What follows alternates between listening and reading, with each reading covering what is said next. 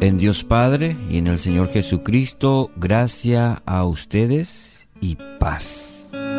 Primera Tesalonicenses capítulo 1 versículo 1. Título para hoy, Gracia a ustedes y paz. El saludo conocido con el que el apóstol Pablo inicia sus cartas.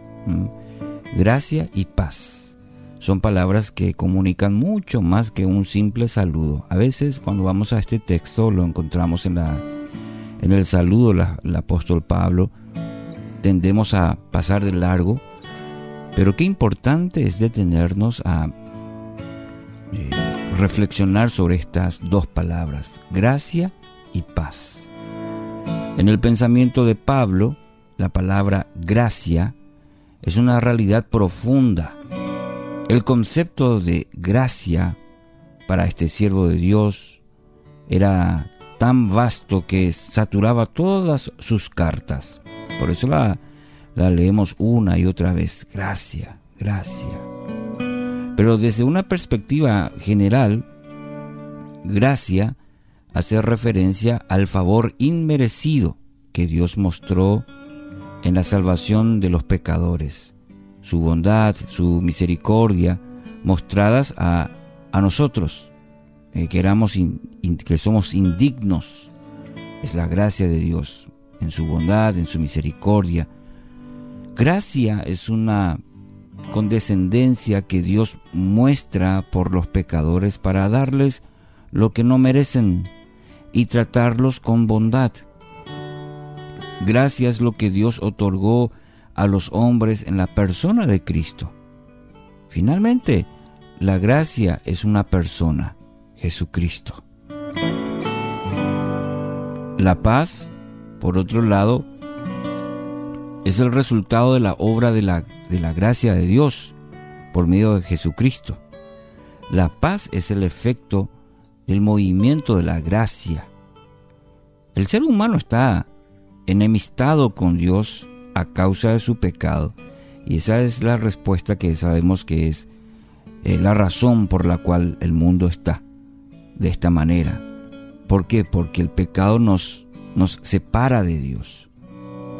El pecador es un enemigo de Dios, pero en virtud de esa obra de gracia, Cristo ha obtenido paz para con nosotros.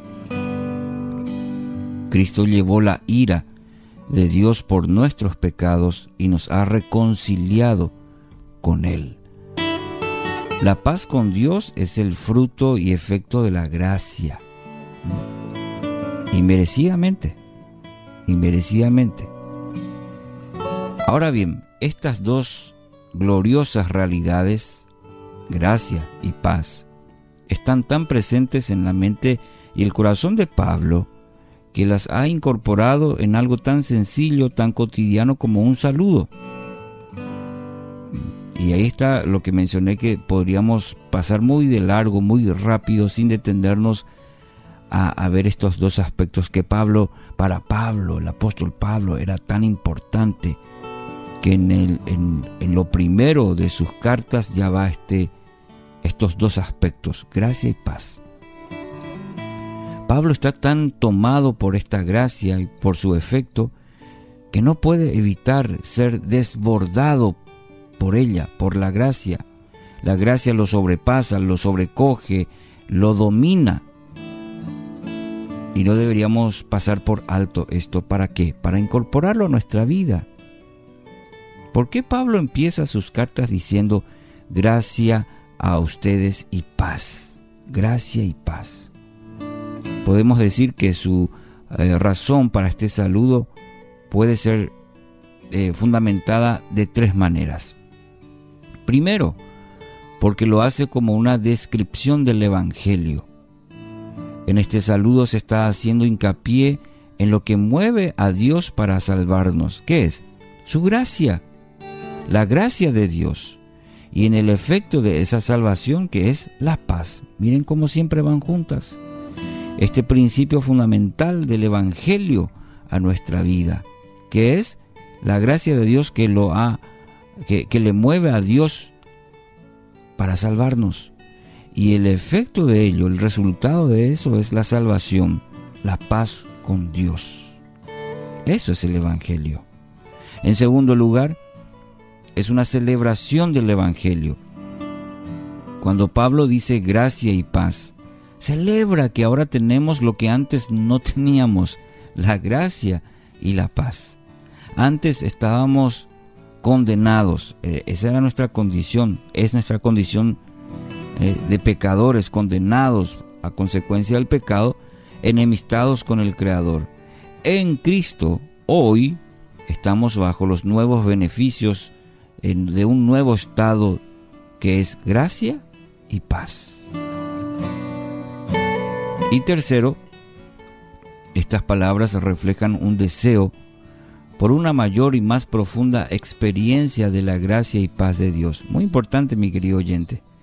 También eh, lo que refleja esto, ese deseo del apóstol Pablo, por ende de Dios en nuestra vida, de una mayor y profunda experiencia en nuestra vida de la gracia y de la paz de Dios. Un llamado a procurarla y a depender de ellas, gracia y paz. Este saludo también supone un llamado a ser dominados por la realidad de nuestra redención. Es una invitación a dejar que todo lo que somos y que todo lo que tenemos en Cristo sea lo más fundamental de nuestra vida. Entonces, ¿qué le parece incorporar en nuestra vida, ahora que entendemos la profundidad de, esta, de estas palabras, y no solamente palabras, de la realidad bíblica y también de lo que Cristo y el apóstol Pablo lo entendió muy bien.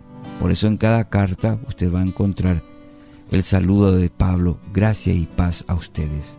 Mi querido oyente, hoy deseo para su vida gracia y paz en el nombre de Jesús.